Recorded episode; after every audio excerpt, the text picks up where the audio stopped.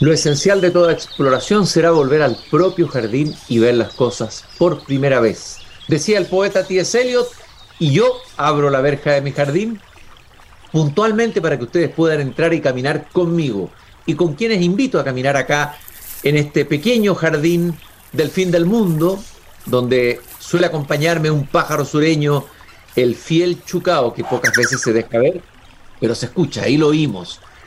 Hoy día vamos a conversar de un patrimonio a propósito del Día del Patrimonio que celebramos en Chile y que celebramos este domingo que viene, pero un patrimonio que no es tangible en el sentido de que no tiene que ver con edificios, no tiene que ver con ni con ruinas, ni tiene que ver con grandes monumentos.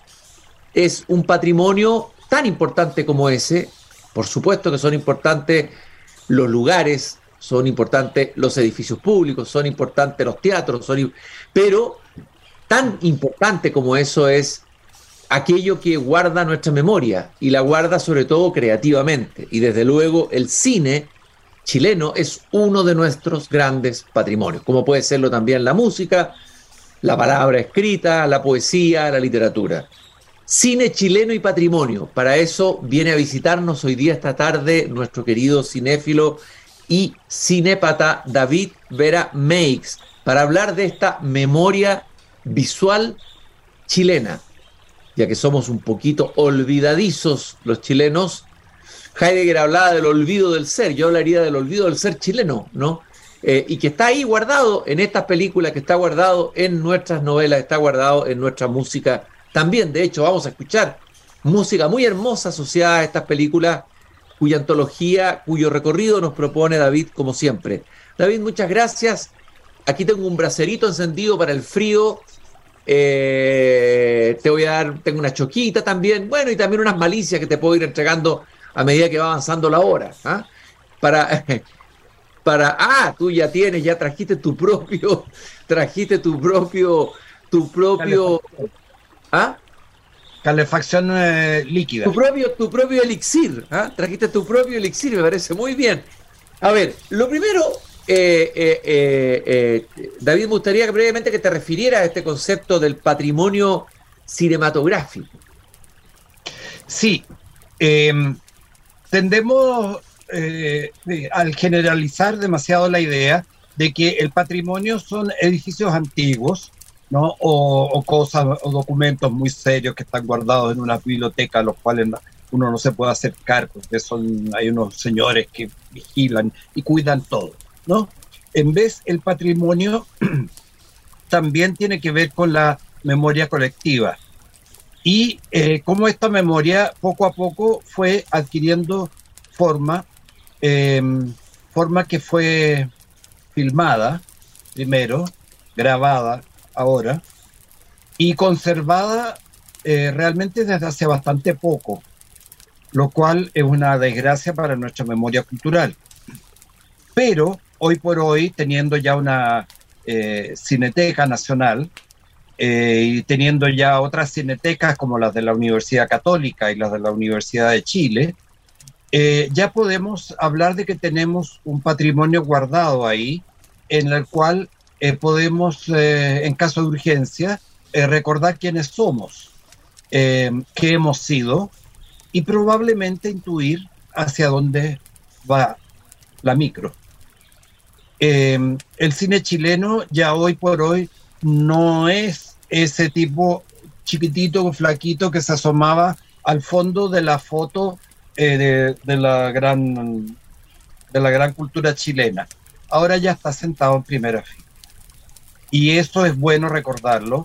Y hay material importante para recordar eso, material que además nos recuerda otras cosas.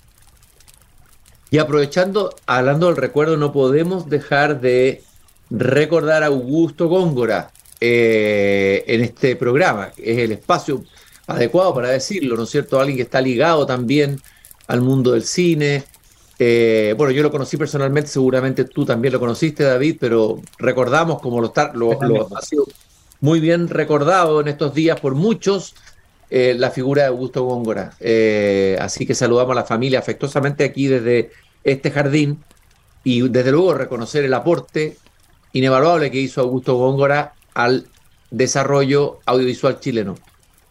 Eh, recomiendo, esto es eh, autopublicidad, recomiendo leer eh, revista primerplano.cl, donde hay un hermoso artículo sobre em, Augusto Góngora y que contiene además uno de sus documentales, revista primerplano.cl, escrito por María Eugenia Mes. Gracias, por, la... Gracias ¿Ah? ¿Ah? perdón. Gracias por la recomendación y vamos a iniciar nuestro recorrido Dicho esto, vamos a iniciar nuestro recorrido por el, cine chileno y, patrimonio, cine chileno patrimonial, podríamos decir. Y primero vamos a escuchar una parte, un momento, aquí lo voy a colocar en mi tocadisco ochentero, en mi jardín, de un bellísimo tema instrumental de Violeta Parra que está en eh, esta, esta obra audiovisual que es casi como una piedra fundacional, tú dices, del, del cine como arte en Chile. Escuchemos primero el tema de la película.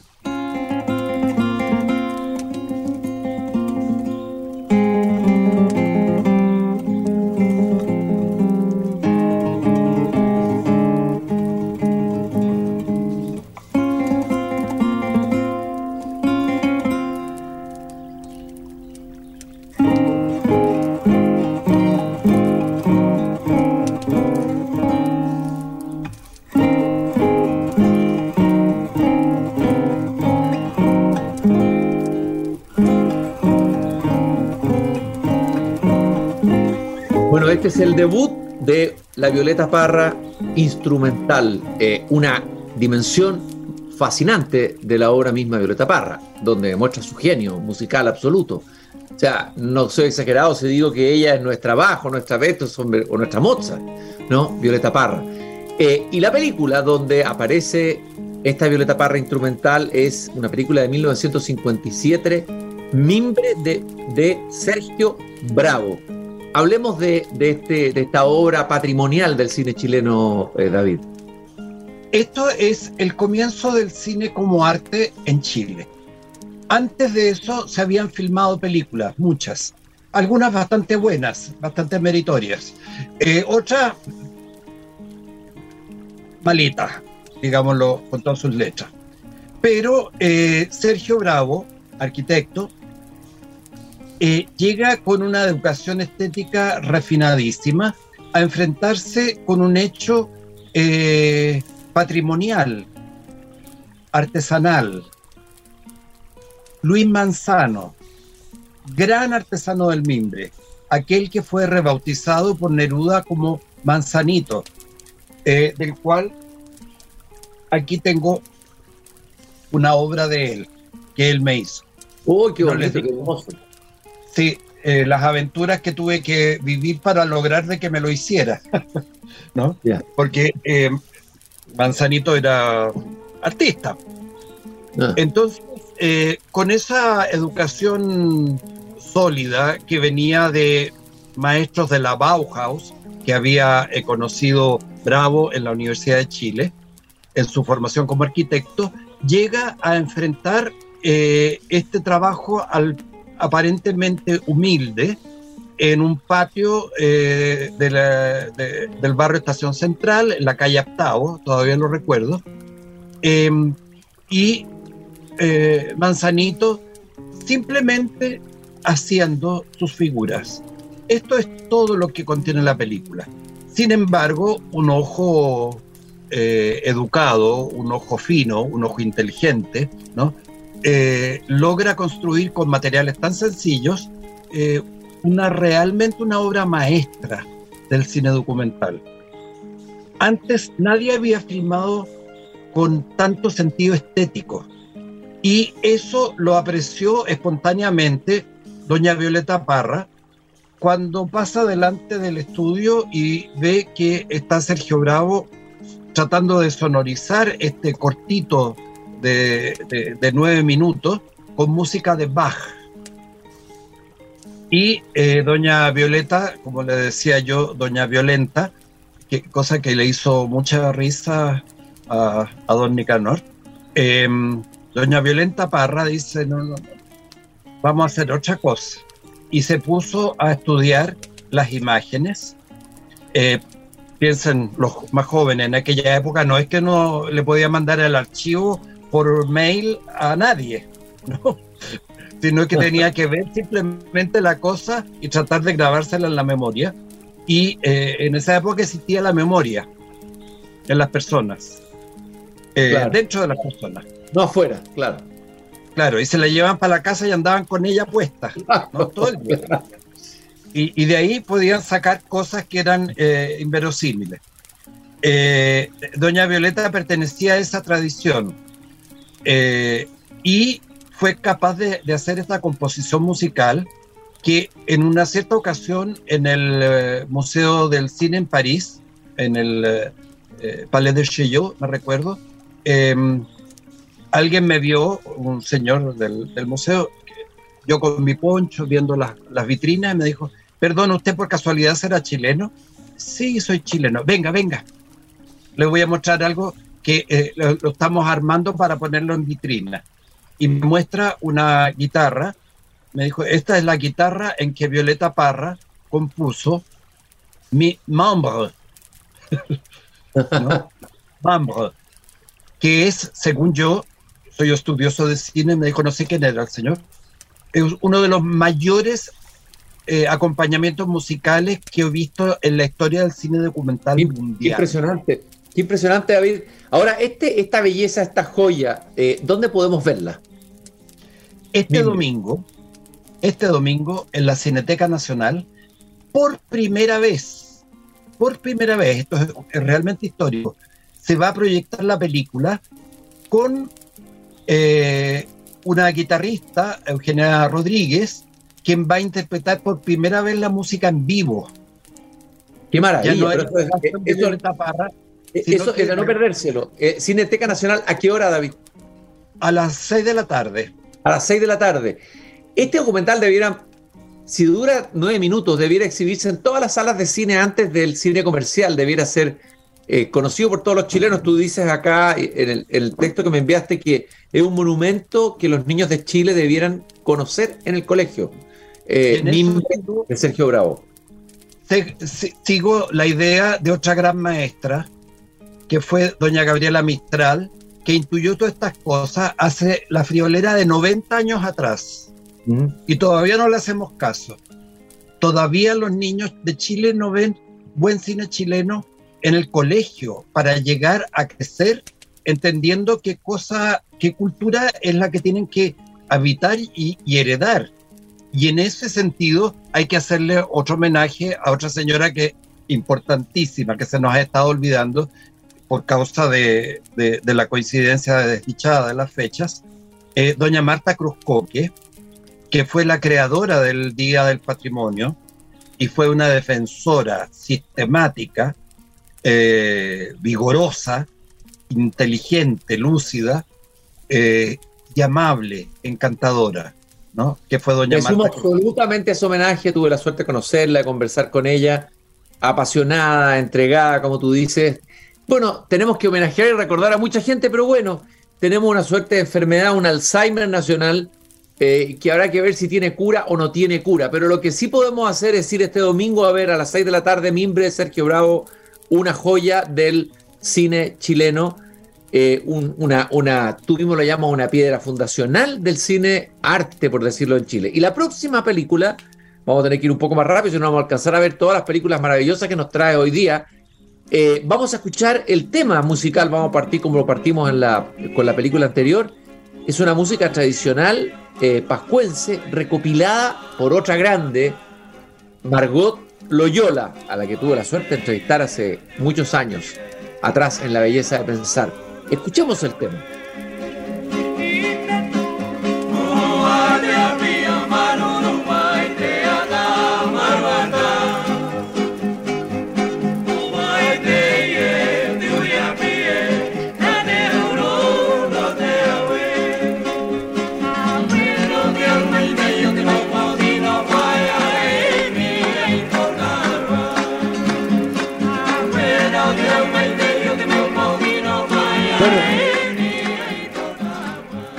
La película es Isla de Pascua de Jorge Di Lauro y Nieves Yankovic, 1958. Es el primer largometraje chileno filmado en colores.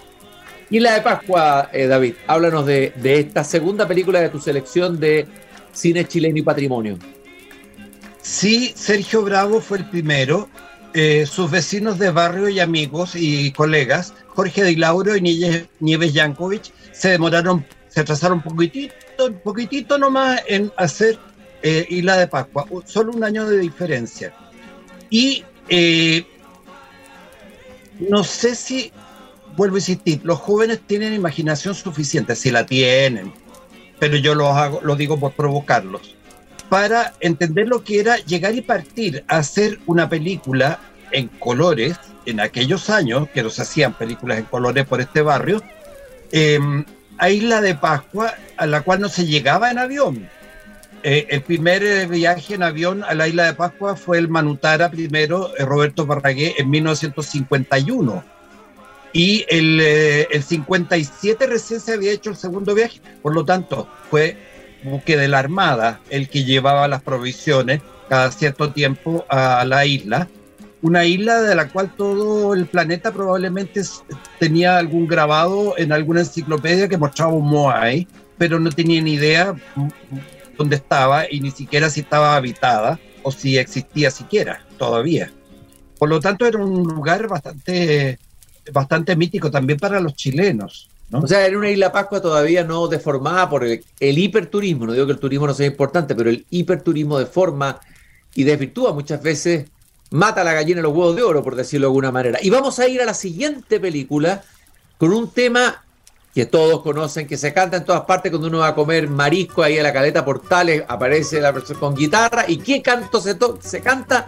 Se canta esta, La joya del Pacífico, cantada por Jorge Farías.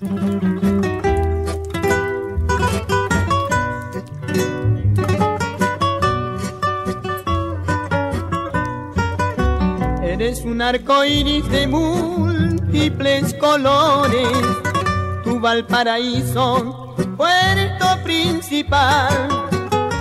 Tus mujeres son blancas margaritas. ¿Qué película lleva este tema? Eh, es un clásico del cine chileno, fundamental para entrar en el imaginario Valparaíso a través del imaginario cinematográfico Valparaíso, Mi amor de Aldo Francia, película de 1969. Eh, bueno, tú mismo dices que es un monumento o uno de los monumentos mayores de la historia del cine chileno, David. Sí, porque eh, esta película ocurrió eh, sucedió en un momento álgido eh, en que entre el gobierno Frey, que tuvo la primera normativa de protección al cine chileno, y el, ya próximo gobierno de Salvador Allende. Em, entonces el tema social estaba en su ápice y la necesidad de dar cuenta de ese momento era mayor que la prudencia eh, que los cálculos económicos y que cualquier cosa. Entonces, hay que hacer la película. Simplemente, Aldo Francia era un doctor pediatra eh, de un eh, consultorio que quedaba en el cerro, ya no me, no me recuerdo cuál, em, de, de, familia de, de, antepasados italianos inmediatos y que había amado comprensiblemente al neorealismo italiano. Tomó todo eso, su experiencia eh, eh, con, lo social y filmó, junto con el guion de José Román, esta hermosa película que puede ser considerado realmente uno de los monumentos mayores, porque también nadie había filmado de esa manera antes que él. Eh, esta película tiene un momento que es un plano secuencia que eh, una vez presentando otra película de Aldo Francia en Europa, eh, alguien del público me dijo, eh, señor, el, el alto desarrollo tecnológico que tenía el cine chileno antes de que iniciara la dictadura, ¿cuándo cree usted que se va a recuperar? Yo dije, alto desarrollo técnico. dije, ¿de qué estamos hablando? Me dijo, bueno, eh, un plano secuencia como el de Valparaíso, mi amor, en Chile, en Italia, era impensable, me dijo. Y esto ocurría en una eh, universidad italiana, la Universidad de Urbino. Entonces, comprenderán ustedes de que eh, sin darnos cuenta estábamos más allá de lo que correspondía y nosotros creíamos estar. ¿No? Y una cosa, ahora, este Aldo Francia no es que haya estudiado cine ni fuera un, cineasta de, profesión, se hizo cineasta a partir de la necesidad de mostrar esta pobreza y esta, ¿ah? Creador de cinearte eh, de, de, Viña del Mar y del Festival de Cine de Viña del Mar. Eh, por lo tanto, eh, ¿dónde habrá una plaza Aldo Francia, una calle Aldo Francia? Está lleno, por todos lados. sí, Hay avenida, Avenida Aldo Francia, ¿ah? Avenida Pedro Siena, Avenida Jorge Di Lauro, Avenida Nieves Yankovic, Avenida Sergio Bravo. Ahora vamos a escuchar otro tema también de Violeta Parra. Mire cómo se metió Violeta Parra en la música del cine. Eh, quisiera tener un hijo a propósito de una película muy antigua, muy antigua de 1925, pero restaurada por Sergio Bravo.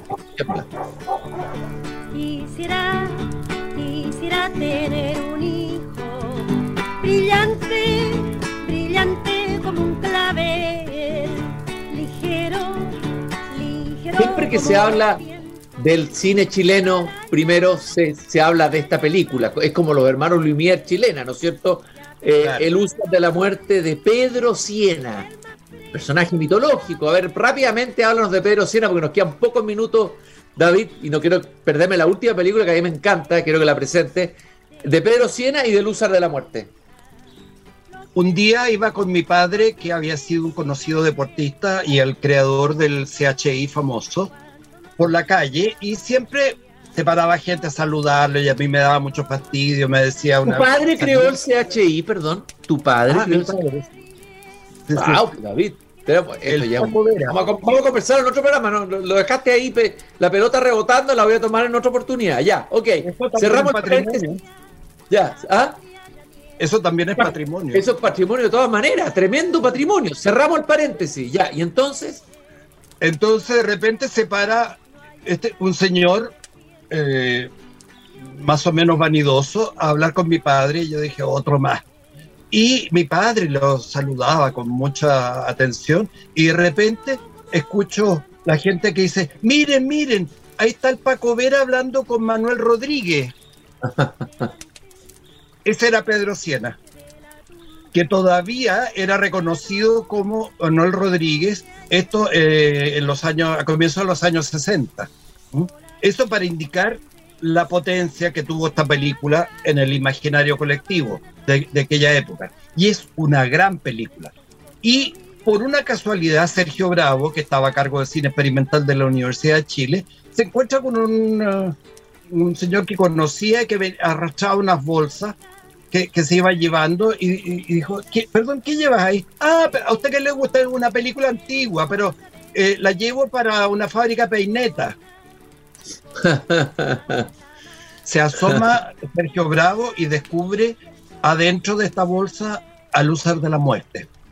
De su bolsillo, como hace la gente, gente, ¿no? Pagó la copia para que no se transformara en peinetas y se dedicó por un año y medio, dos años creo, a restaurarla, fotograma por fotograma. Impresionante. Y le encargó a Violeta Parra que le hiciera una música, porque esta película era eh, muda. Pero claro, eh, doña Violeta eh, creó otra cosa que al final no sirvió para acompañar la película, porque todo el mundo se quedaba escuchando a Violeta y la, y la letra.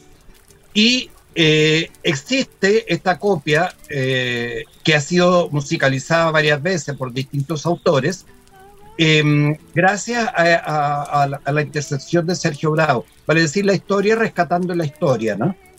Y la última película de esta selección que ha hecho David Aramex del cine chileno y patrimonio, dado que vamos a celebrar el Día del Patrimonio en los próximos días, es una película que a mí me encanta, eh, Días de Campo de Raúl Ruiz del 2004, de relatos de un gran narrador que recomiendo leer, que es Federico Gana, un tremendo narrador chileno de ese mundo rural, de ese mundo campestre, adoptado, bueno, con la libertad que sabemos se toma Raúl Ruiz con todos los autores, no le podemos pedir que sea ortodoxo ni siga al pie de la letra el autor que toma. Eh, y escuchamos la música de la película primero y vamos a conversar en los últimos minutos sobre ella.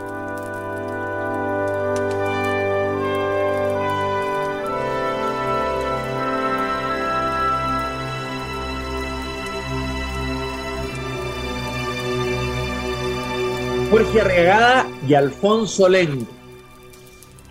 Esa es la música de Días de Campo. A ver, brevemente, eh, eh, ¿qué, qué, lugar ocupa esta película dentro de toda la vasta cinematografía de Raúl Ruiz, dentro de su obra completa? Desde luego, imagino que es, Raúl Ruiz siempre se interesó por Chile, siempre eh, hace una reflexión sobre Chile, la ha hecho a lo largo de toda su vida, y imagino que aquí es una, una, una de esas reflexiones iluminadoras muchas veces sobre lo que somos. Claro, porque toma el eh, epicentro del imaginario del centro del país, que es el mundo agrario, el fundo, el latifundio, la injusticia social, el desnivel, pero al mismo tiempo la construcción colectiva.